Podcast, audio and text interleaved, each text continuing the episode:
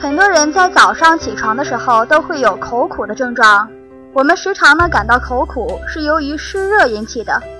其中呢又包括了肝胆湿热和胃热两种。肝胆湿热口苦可能是由于肝胆部位存在炎症引起的。胃热产生的口苦大多数是由于饮食不合理，食用过多了辛辣的食品也会引起口苦。还有很多脑力劳动者因为工作压力大。胃肠功能呆滞，很容易产生湿热，从而呢引起口苦。另外，有消化系统、呼吸系统、心血管系统疾病的人，或者经常疲劳、睡眠不足、过度吸烟，也会出现口苦的症状。